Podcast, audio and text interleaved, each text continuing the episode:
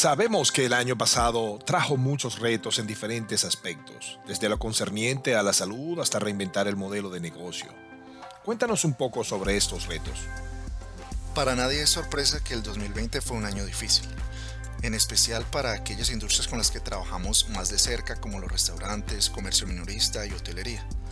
Sin embargo, una de las oportunidades únicas que ha surgido a raíz de ello es que a muchas de esas compañías pueden reevaluar sus procedimientos, sabiendo lo que se vendrá, que es una reapertura masiva de muchas localidades a lo largo de las regiones y países.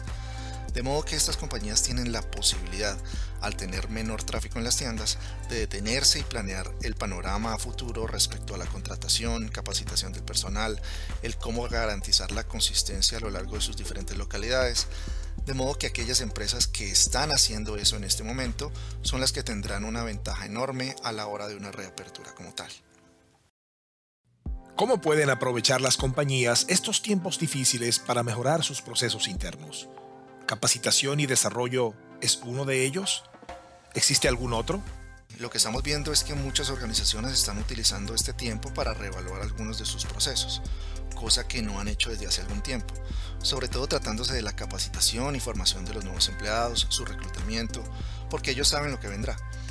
Así que esta es una oportunidad para ellos revisar la manera como tienen establecidos sus procesos ahora, darse cuenta si hay algunos vacíos, incluso para algunos puede ser necesaria una reconstrucción completa de dichos procesos, pero ahora tienen el tiempo para enfocarse en ello realmente antes de que comiencen a llegarles las aplicaciones de empleo, el personal nuevo empiece a reintegrarse a las tiendas o localidades. Así pues, esta es una oportunidad única para muchas compañías. Ahora que gran parte de la capacitación se hace de manera remota o virtual, ¿cómo deberían las empresas abordar esta tendencia de modo que estos cambios sean adoptados por parte de sus empleados? Esta es una oportunidad fantástica para empezar a construir contenido suplementario para sus procesos. De nuevo, en particular tratándose de la capacitación.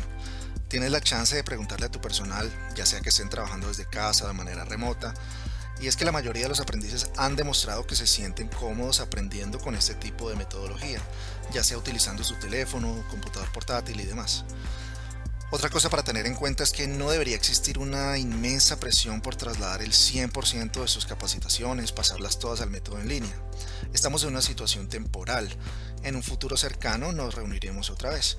Entonces será genial para muchas empresas el tener esas capacitaciones virtuales ya listas, de forma que se puedan incorporar a las capacitaciones presenciales que comenzarán a regresar pronto. ¿Qué les diría a las compañías que todavía están dudando en implementar un LMS? ¿Cómo deberían manejar la transición de la capacitación presencial hacia una capacitación en línea? La reticencia para trasladarse a la modalidad en línea no es nada nuevo. Es un factor que ha estado presente desde hace ya algún tiempo.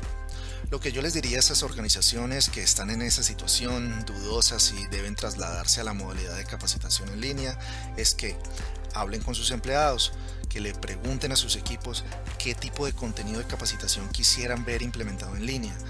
Porque hemos trabajado con gran cantidad de compañías que inicialmente se sentían reacias hacia la capacitación en línea, pero después de que hablaron con sus diferentes equipos de trabajo, gerentes de área, directores de tienda, etc., se dieron cuenta que existía esta necesidad considerable de quitarles el peso de la responsabilidad de capacitar y formar al nuevo personal de sus hombros de al menos cimentar las bases, al menos las bases en un ambiente en línea eh, para poner al día al personal de manera mucho más rápida.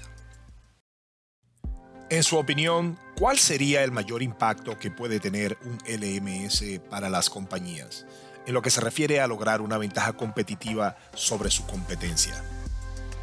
El impacto más grande, en mi opinión, es la consistencia. Para la mayoría de los que estamos en las industrias con múltiples localidades, cualquiera de ellas, estamos vendiendo consistencia hasta cierto punto. Sus clientes tienen la expectativa de experimentar cierto nivel de consistencia sin importar cuál de las localidades visiten.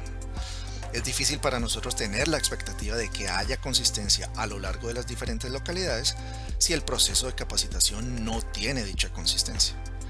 De modo que el hecho de llevar la capacitación a la modalidad en línea es una forma de asegurarse de que realmente el nuevo empleado haya sido capacitado de forma consistente sin importar la localidad donde esté. ¿Cuál sería la recomendación más importante que usted le haría a los gerentes que están pensando en trasladarse hacia la capacitación en línea o e-learning, pero que aún no están seguros de la eficacia de dicha inversión?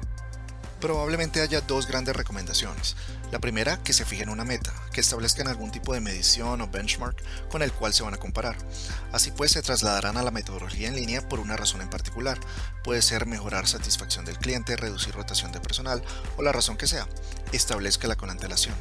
La segunda sería que se asegure de incluir a otras personas en este proceso, particularmente aquellas que atienden a sus clientes y a quienes regularmente se les encomienda la formación del personal que atenderá a consumidores. Incluyalos al menos en la fase inicial para planear cómo va a ser el proceso de capacitación, qué cursos serían implementados en líneas, cuáles seguirían presenciales, ese tipo de cosas. Y así obtendrá una valiosa retroalimentación de parte de aquellos encargados de formar al personal.